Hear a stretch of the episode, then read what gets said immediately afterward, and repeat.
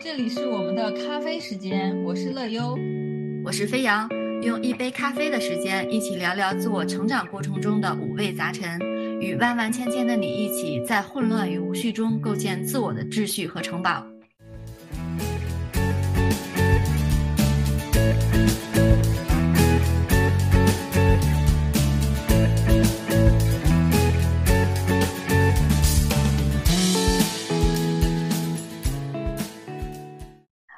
大家好，这是飞扬和乐优的咖啡时间的第二期。今天我要和乐优一起来聊一个我们直击灵魂的话题：为什么我们不会一直很快乐？我们的快乐为什么不可持续？为什么一些曾经的快乐，我们现在的感受越来越弱了？比如刚刚过去的双十一购物节，呃，乐优，你今年的双十一购物节有买买买吗？有体会到购物的快乐吗？没有，今年完全没有参与的欲望。为为什么 之前记得你一直是双十一的买买买的大户啊？对啊，我现在用的还是我一九年囤的洗衣液呢，马上就要过期了，还有一大桶没有拆。哎，那你现在是感觉不到双十一买买买的快乐了是吗？对呀，就今年就感觉也跟嗯有一些朋友也聊到过这个话题，好像大家的购物欲望都没有那么强烈了哈。然后我想了一下，就是为什么呢？就是可能第一个是因为现在这个双十一的套路真的越来越多了。我现在还能回想起，就是双十一头两年我在参与抢购的那个场景，那时候就是它真的是在打折，就所所以它有的爆款它是不参与降价的，还有就是放的量很少，你就要需要把提前看好的东西啊放提前放进购物车。等那个零点的钟声一响起，就赶紧开始点点点。有些爆款就真的就秒没了。我还记得那时候，就是某宝的服务器还经常被抢崩溃过。你你还你还有有没有印象啊？我有有印象。我记得还有一个就是，呃，因为它卡的时间会卡的会非常的紧，你要你要蹲点，而且你会觉得这事儿还有点仪式感，有点期待，是吗？嗯。然后第二年你就发现商家就开始偷偷的在双十双十一之前调价了，然后后来呢，就这个套路就越来越多，那个规则就设置的越来越复杂。什么今年我看了一下啊，大概什么跨店满减，什么三百减五十，又是两百减十，要付定金去领五花八门的券儿，充值购物金还要折，加上八八会员，我一个。理科生的姐姐直接自己做了一个 Excel 的表去凑单，就是我就感觉现在的双十一就像那个商家站在我面前跟我说：“亲，双十一活动了解下，要参加的话先来把这套数学题做了吧。” 觉得数学不好的我就不配，而且就是，是吧？你说，而且以以前这个双十一它是一年一次，就有那种错过一次再等一年，像小时候在等着过年一样。那现在这种购物节就越来越多，基本上你看每个月都有一些这类似的促销活动。双十一，双十一完了之后还有双十一返场，那双十二、年货节、女王节、六幺八零食节，还有就是各种品牌方他自己造出来的那些节，就所以对这种就完全没有期待了，也没有那个仪仪式感了。嗯，哎，说到购物，你有没有那种买完之后放下手机又感到后悔的经历啊？对啊，就最近一次就是我们今年三四月份，就是北京疫情严重的时候，那时候疯狂的囤各种基础的食物嘛。那个时候其实是因为，呃，一个是北北京，就是北京当时的疫情有点反弹啊，然后另外一个就是当时上海，你有你有没有印象？就是上海今年其实前半年疫情比较严重，然后我们公司内网上就很多上海的同学他买不到菜，是真买不到菜。然后就会出各种省粮食的攻略，各种 菜，就是比如说吃完菜之后怎么把菜根种下来，然后怎么去收割一波新菜的这样的一个，就各种帖子。哎，当时北京疫情有波动的时候就特别敏感，大家说对吧？你去囤一点货总是没错的，所以可能这个时候就有过几次这个疯狂的囤货的经历，而且那个时候网上买的，呃，网上去买货，它的送达的时间已经不可控了。所以就会去超市囤货，那每次基本上就是家里这个撕开门，那冰箱就囤的满满当当的，然后特别是一些菜啊，就是存在上层的。其实你当时买的时候，你一看的那个超市的那个场景，哇，好多人大家都来买，你会想，哦，我来对了，要不然我可能后面就买不到菜了。然后你放到冰箱里面的时候，你在收获安全感的时候，你这个压力就开始爆棚了，你就会想，其实可能我们大手都没有那么严重，然后这些菜。哎呀，其实也放不了那么久，你可怎么去吃啊？这种压力，我觉得就是这个快感跟这个压力，就是转瞬就来了。就是快感完了之后，就是立马这个压力和后悔的劲儿就来了。我记得你当时的时候，虽然你一个人住，但是你也囤了不少。对我一个不怎么吃米的人，我买了两袋米，有一袋打开吃了一次。那个夏天来了之后，还剩了虫子。有一天，我打开厨房门，就看呃，到怎么哪里都爬了一些这种小带着翅膀的、挥着翅膀的小虫子，是哪来的呀？找了半天，发现是我那袋米里头的。还有我那个好不容易抢购的当时的硬通货，那个螺蛳粉，后来一直吃到过期，到现在还有两包。还有意面也还没打开，都还在那里放着呢。对，你看我们在收获这个购物带给我们的这个快乐的同时，也收购了非常多的这个后续的烦恼啊！而且我记得你还喜欢囤茶叶。哎，对，就是我们这我们刚刚说这个囤米囤面啊，好歹这是为了要解决生存问题，生存问题很现实，我这个很迫切。我这个买茶叶这个事儿真的是，我不是喜欢喝白茶吗？那个茶茶叶它是没有。这个保质期一说的，就茶叶放的越久就越好。我然后我就在那儿看直播买茶，然后上了一个我就看，哎呀，这个老白茶不错呀，年份足呀，这个新茶价格合适呀，我可以先囤着，然后让它慢慢转化。我不知道你有没有看过那种卖茶叶的直播间啊？就是他的那个，我还真没有。他那个上架形式就很容易让人沉迷，就是他不是那种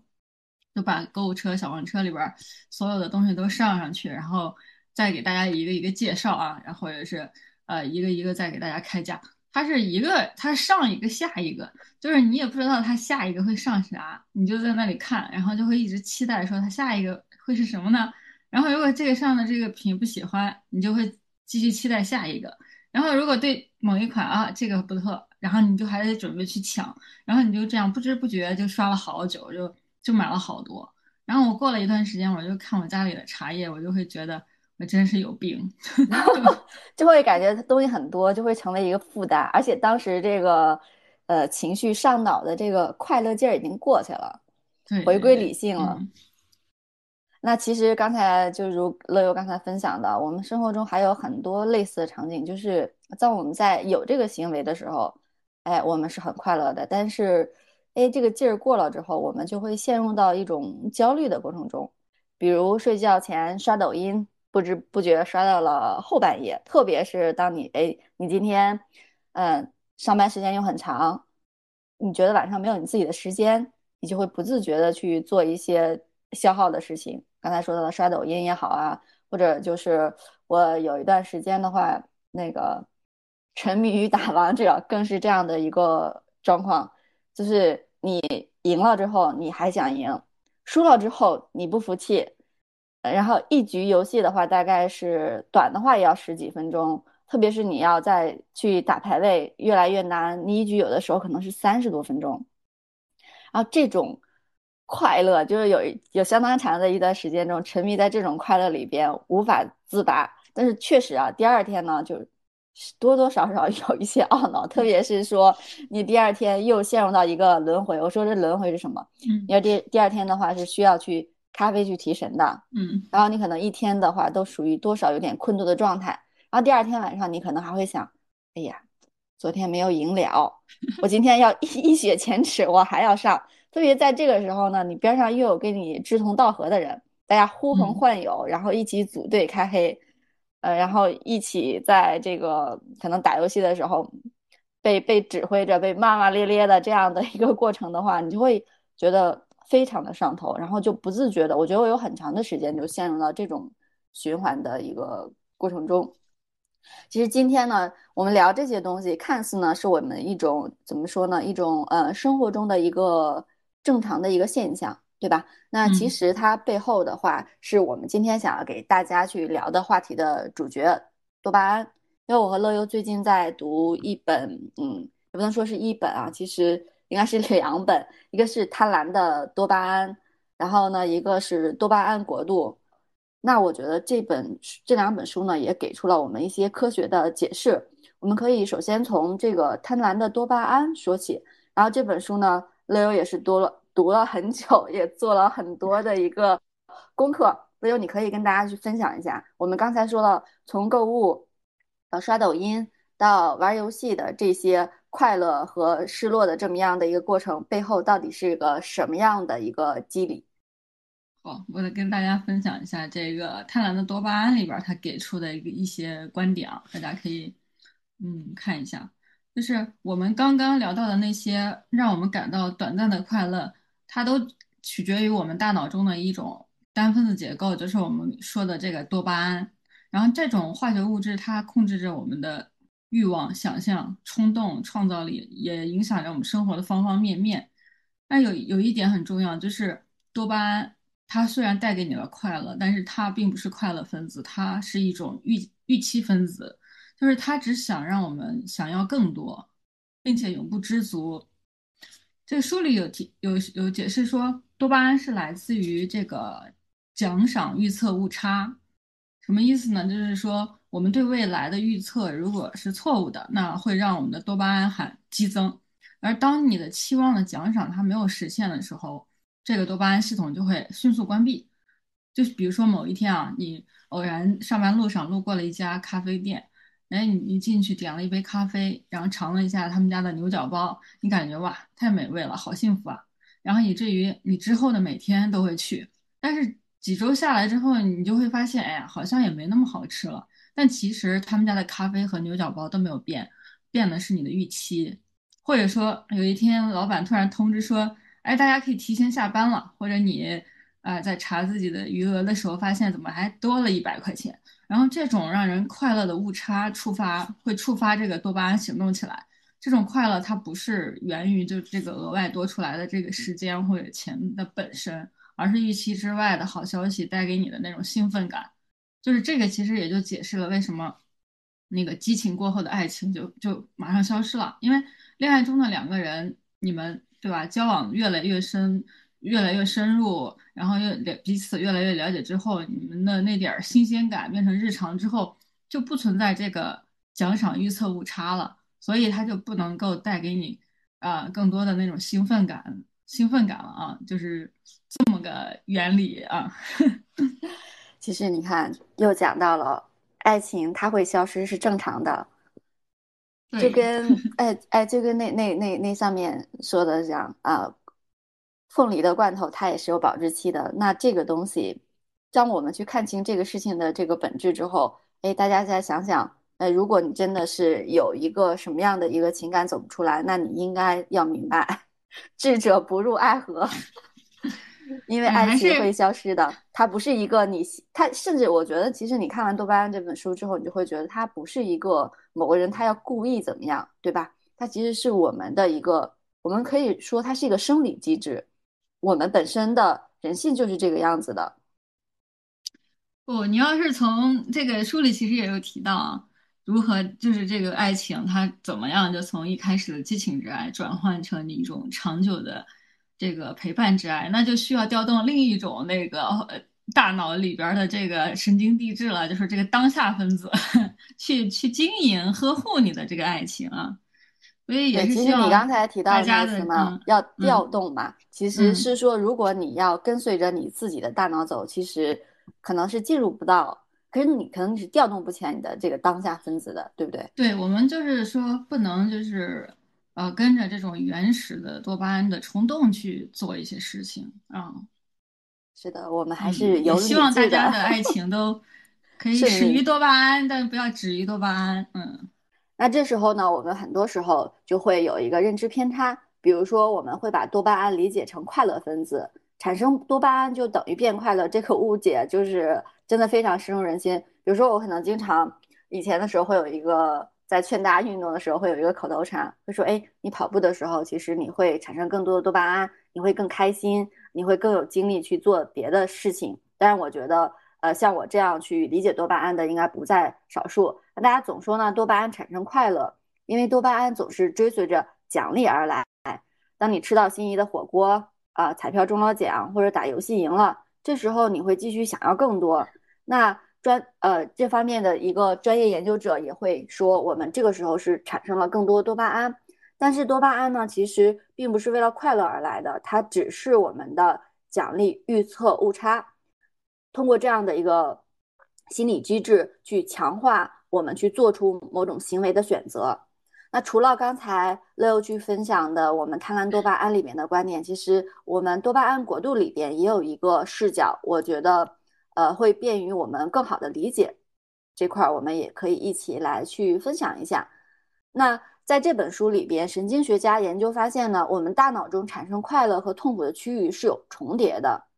所以每次多巴胺产生快感的时候呢，身体就会用一定的痛感来去平衡它。大家看，这个上帝是多么公平啊！你有快乐，就会伴随而来痛苦。那当多巴胺释放多了的时候，天平呢会往愉悦的方向倾斜。那大脑希望呢，天平保持平衡，就会自动调节我们往痛苦的方向去加筹码。大家可以想象这个天平啊，就是你快乐的筹码加的越多，你就需要更多的筹码放到痛苦的一边去保持你身体的一个平衡。这是我们身体追求平衡的一种自我保护机制。那当我们通过某种方式去获得快感的时候，我们会有两种感觉。那这两种感觉其实是跟痛苦紧密相关的，那就是想要更多以及焦虑。我相信这两种感觉大家都不会陌生。那我们的身体呢会产生，就我们刚才说到，我们身体往快乐方向加码的时候，我们身体就会产生更多的痛感，去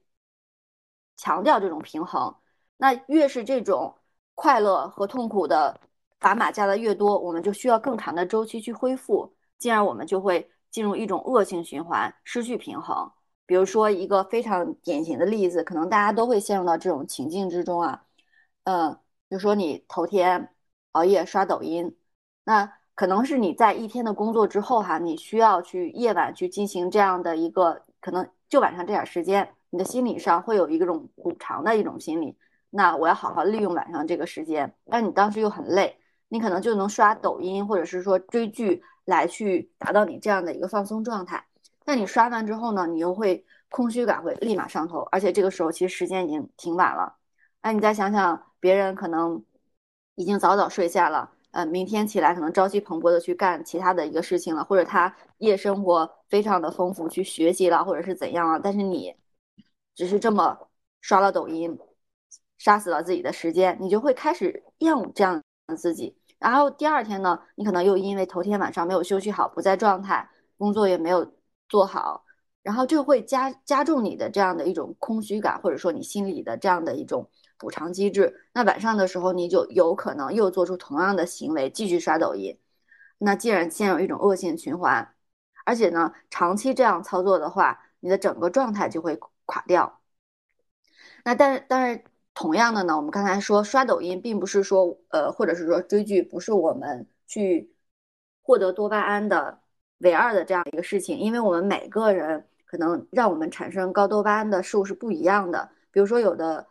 人我们刚才说到可能会刷抖音，呃，刷剧、刷微博、刷知乎，那这样碎片化的这样的一些信息会大概带给自己更多的一个快感啊。那比如说我像有一段时间可能就会比较痴迷打王者。那一局大概二三十分钟的这样的一个时间，有的时候你遇到了排位赛，可能，呃，鏖战很久，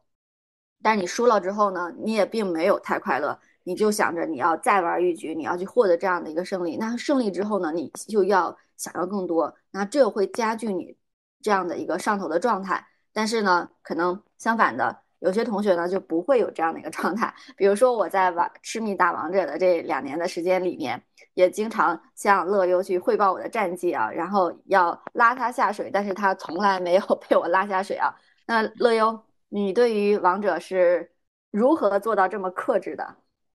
不是克制，是我实在太菜了，我无法从这个游戏中获得预期奖赏。就是我我打我玩之前可能预期我能够出场就五杀，结果就是我出场之后就去送了五个人头，然后我的这个奖赏，我的这个多巴胺系统就马上就关闭了，所以就感受不到这个快乐。就是对，其实你就刚才在说，我觉得你刚才说的那个点就是说，游戏并不代表高多巴胺分泌，对不对？只有我们在游戏里边去获得这样我们刚才说的这样的一个奖赏，对对对，刺激，你才会有这样的一个兴趣。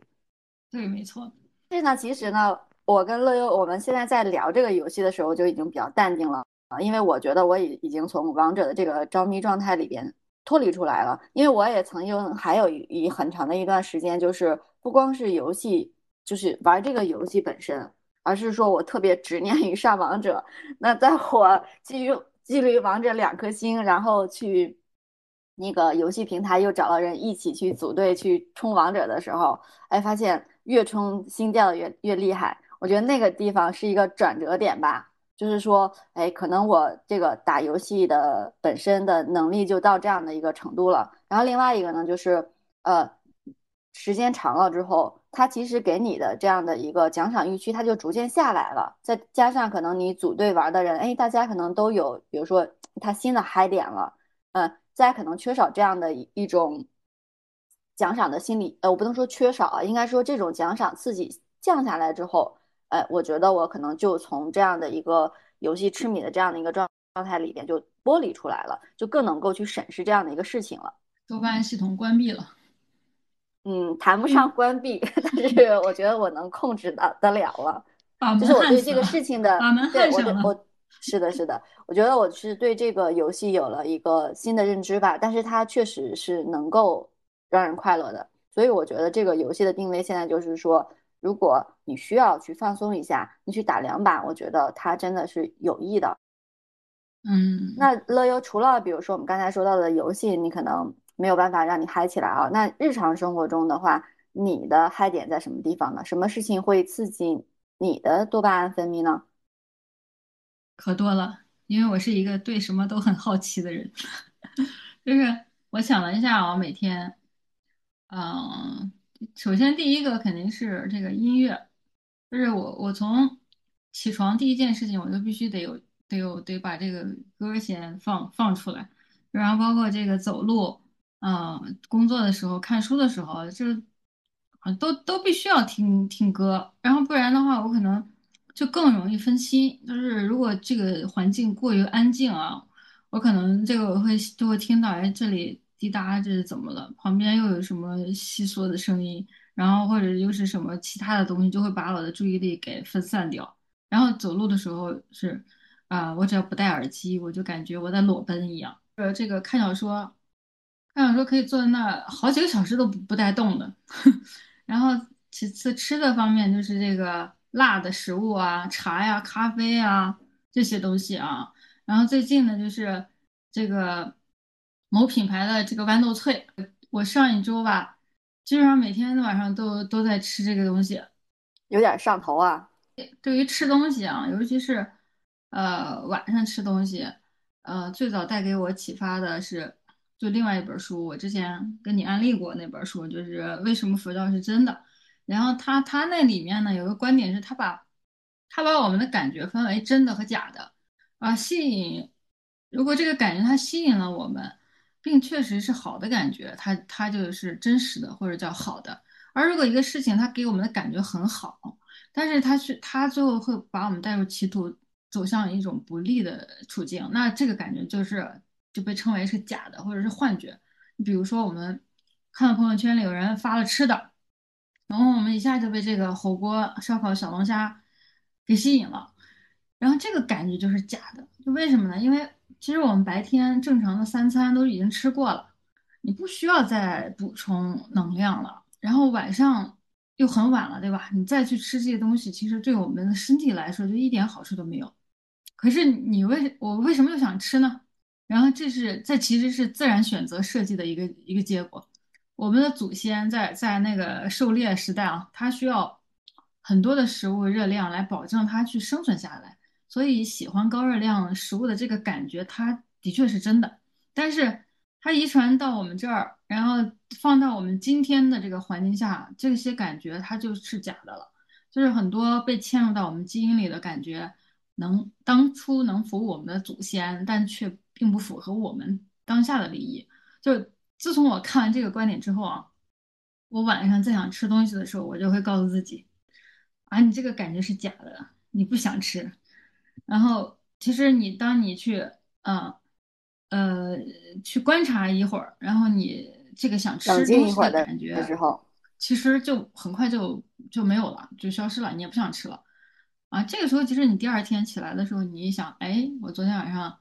没有吃，哎，是对的，然后你就不会，你也不会有有那种悔恨了啊。就是自然选择，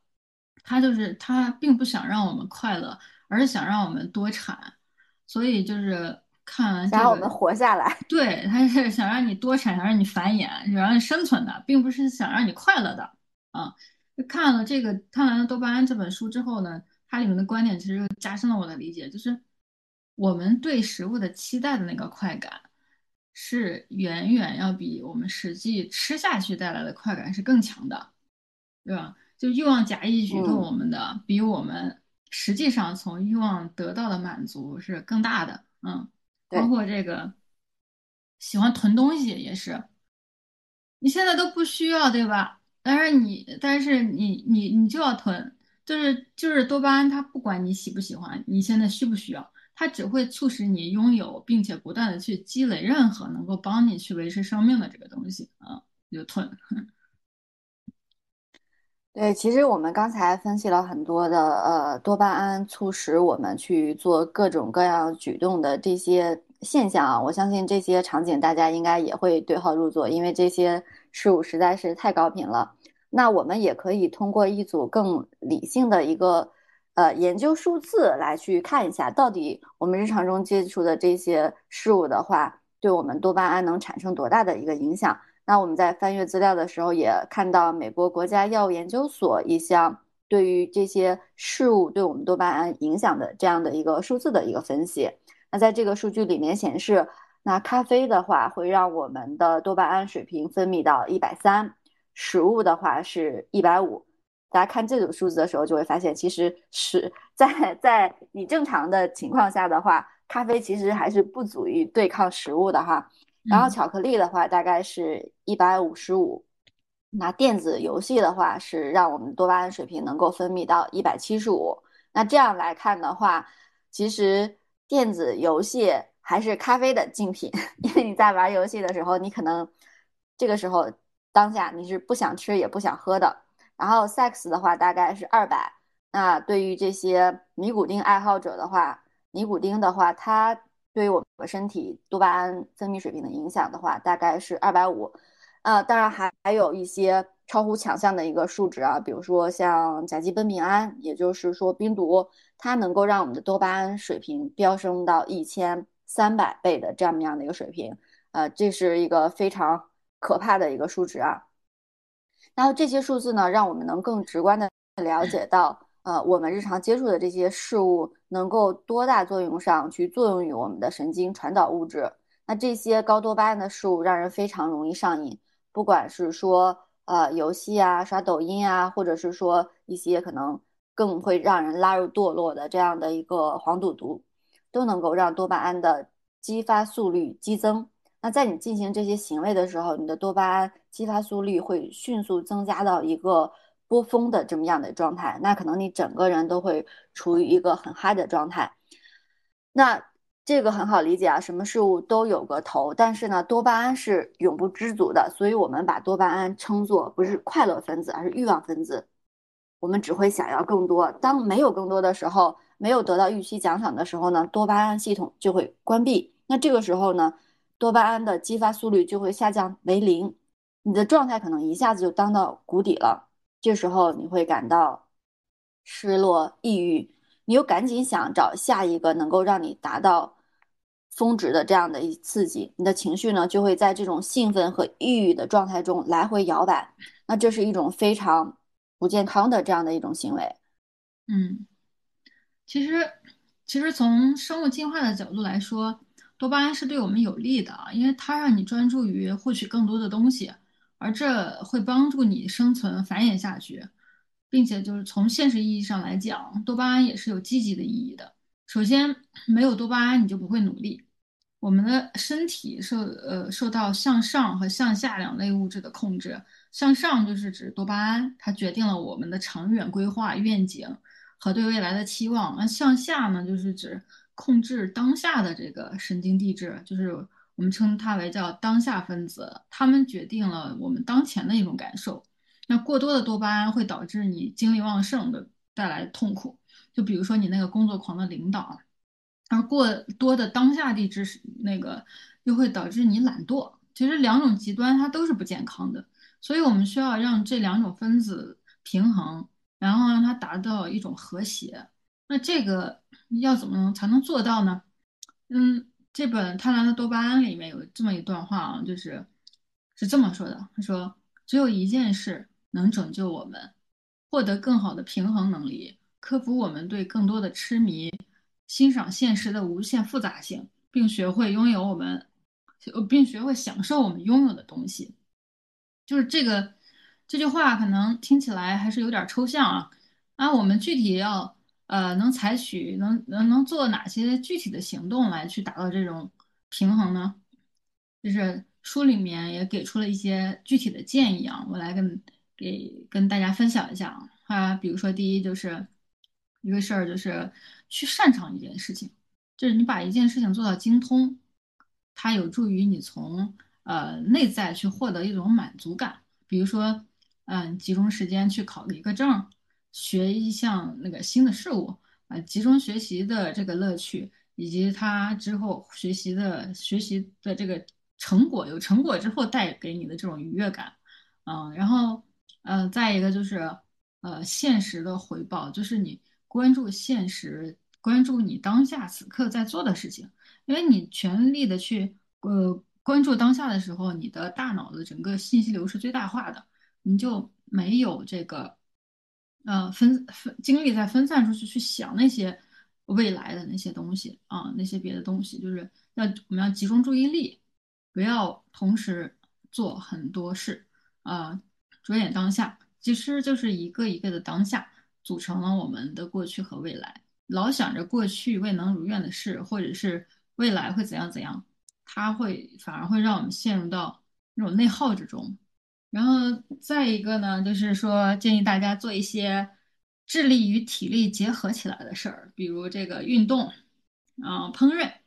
这样能够改善我们的心情。嗯，并且这类的事情，它其实能够给你一个及时的反馈，比如你做完饭了。你现在做饭，做完饭，然后这个菜上桌了，对吧？这这种东西呢，能给你一种，第一能给你一个成就感，第二就是，嗯，能增加你的掌控感。就是这些事物呢，是能够呃给我们带来长期稳定的一种快乐的。嗯，那除了乐优刚才分享的这三个观点之外，嗯，我还我们还有一些可能能够去对冲我们多巴胺快乐，让我们身体。更好的去处于一种，就是你自我去调节身体的快乐和痛苦的这样的一个自我平衡的这样状态的一个方式。那比如说呢，去识别你对你你的高刺激的源头，找到一个对冲的方式。呃，比如说可能吃更多的食物会让我们快乐，但是其实还有一种对冲的一个方式会让我们快乐。比如说现在比较流行的这样的一个轻断食。那这个里边其实可以跟大家分享一下，呃，就是我今年夏天的时候也在 励志减肥。可能刚开始减肥的时候，就减肥没有不挨饿的，大家都非常清楚这样的一个道理。但是可能在你开始挨饿的时候，你的身体更多的感到的是痛感。但是当你挺过这段时间之后，当你真的降下来几斤，比如说大概是五斤这样的一个水平，啊，你身体更轻盈的时候，其实你身体的这样的一个愉悦感。就出来了。那在这样的一个好和坏的这样的一个对冲的过程中，你同时又得到了你的奖赏，你就会更有动力去坚持下来。然后第二个呢，可能就是我们可能需要去控制我们多巴胺释放的时间，去减少一些多巴胺的不必要的多巴胺的一个消耗，去追求一些更高质量的满足。比如说这个里边，呃，一个典型的状态就是我们可以把一些。困难的事情，把一些需要耗费我们更大的精力的事情放在早上，比如说学习，我们放在早上，而不是晚上。当你工作一天之后，你的脑袋都大了的时候，你这个时候你可能是学习不起来的。你把这些更困难的事情事情放在你精力更好的这样的一个时候，那你整个人的这样的一个状态，你会变得更加自信。然后最后一个呢，其实还有一种状态呢，就是其实乐优刚才也讲，呃，也讲到了，就是我们要创造空间去延迟我们一些满足，因为有一些感觉是假的，你其实你当时的身体并不需要，只是你有这样的一个欲望的念头，你在这样的一个欲望分子的驱使下，你知道这个事物可以带给你快乐，但是这个时候你需要去创造一个空间，或者一个头脑空间，或者是说物理上的一个隔断，物理上。的隔断，我是说，比如说乐优刚才去讲，他可能在买了五包 豌豆脆之后，他之后的五个夜晚，因为有豌豆脆，他每天都可以去吃上一包。但是如果他没有买，可能这个想每天想要去吃的这样的一个事情，他是达不成的。然后另外一个呢，就比如说你晚上特别想吃东西的时候，你可以找一个空间去坐下来，去冥想一会儿，或者是说冥想难度太高的话，我们去。稍微去转移注意力，去干点别的事情，可能在五分钟之后你就没有那么想吃了。而这样的一个过程呢，你晚上去克制住了自己的欲望，你第二天会非常的开心。但是如果你这个时候屈服于你的即时满足的这么样的一个想法，你吃完之后可能就会非常懊恼，第二天上秤的时候你会更加的懊恼。哎，对这个。就是那个上瘾的作者，他另外一本书里《不可打扰》里啊，他有提到过一种叫冲浪冲动疗法，就是十分钟的这个冲浪冲动疗法。就是如果你特别想做一个什么事情啊，你就你等一下，你等十分钟。你你就等十分钟之后，你你再你再看。如果你十分钟之后你还想吃的话，那你就去吃吧。但是其实这十分钟可能就会可能会改变很多。嗯，对。然后我自己的，我要补充一下我自己的一个体验啊，就是，哎，这个我们还是在在找到自己的这些呃容易呃刺刺激高多巴胺分泌的这些呃事情之后啊。那想办法，还是想要想办法消除一些诱惑。就比如说我这个吃豌豆脆的这个事情，啊，不吃的最好办法就别买。少看手机的最好办法就是你把那个消息通知啥的都关了，因为我们身边的这些诱惑太多了，就会不停的刺激你，让你偏离原来的任务。你你本来正在认真的工作，也没想玩手机，然后这个时候你的手机突然叮一个推送过来，你没看，你忍着没看。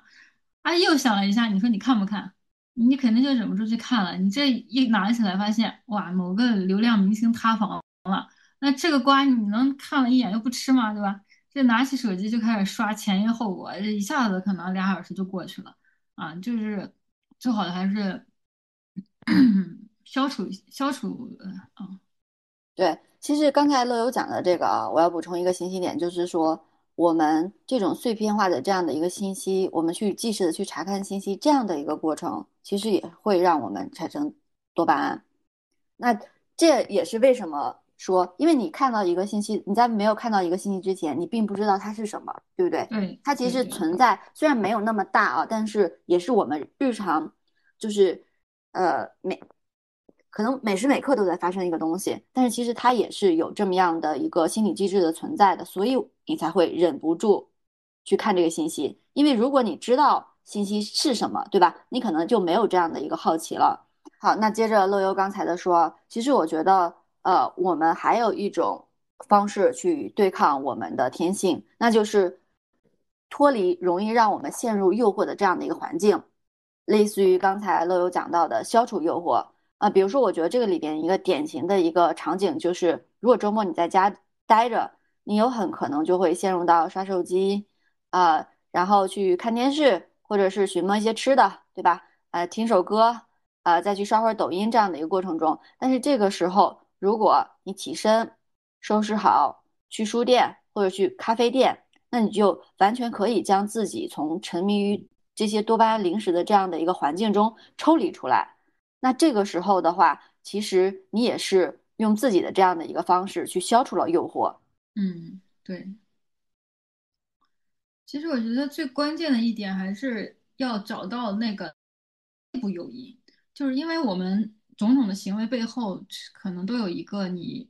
都没有意识到的一个深层深层根源存在的。刷抖音也好，吃东西也好，玩游戏也好，这些都是表象，它就是让浮出水面的冰山一角而已。我们只有理解了水面之下你自己内心痛苦的根源到底是什么，才能更好的去控制自己。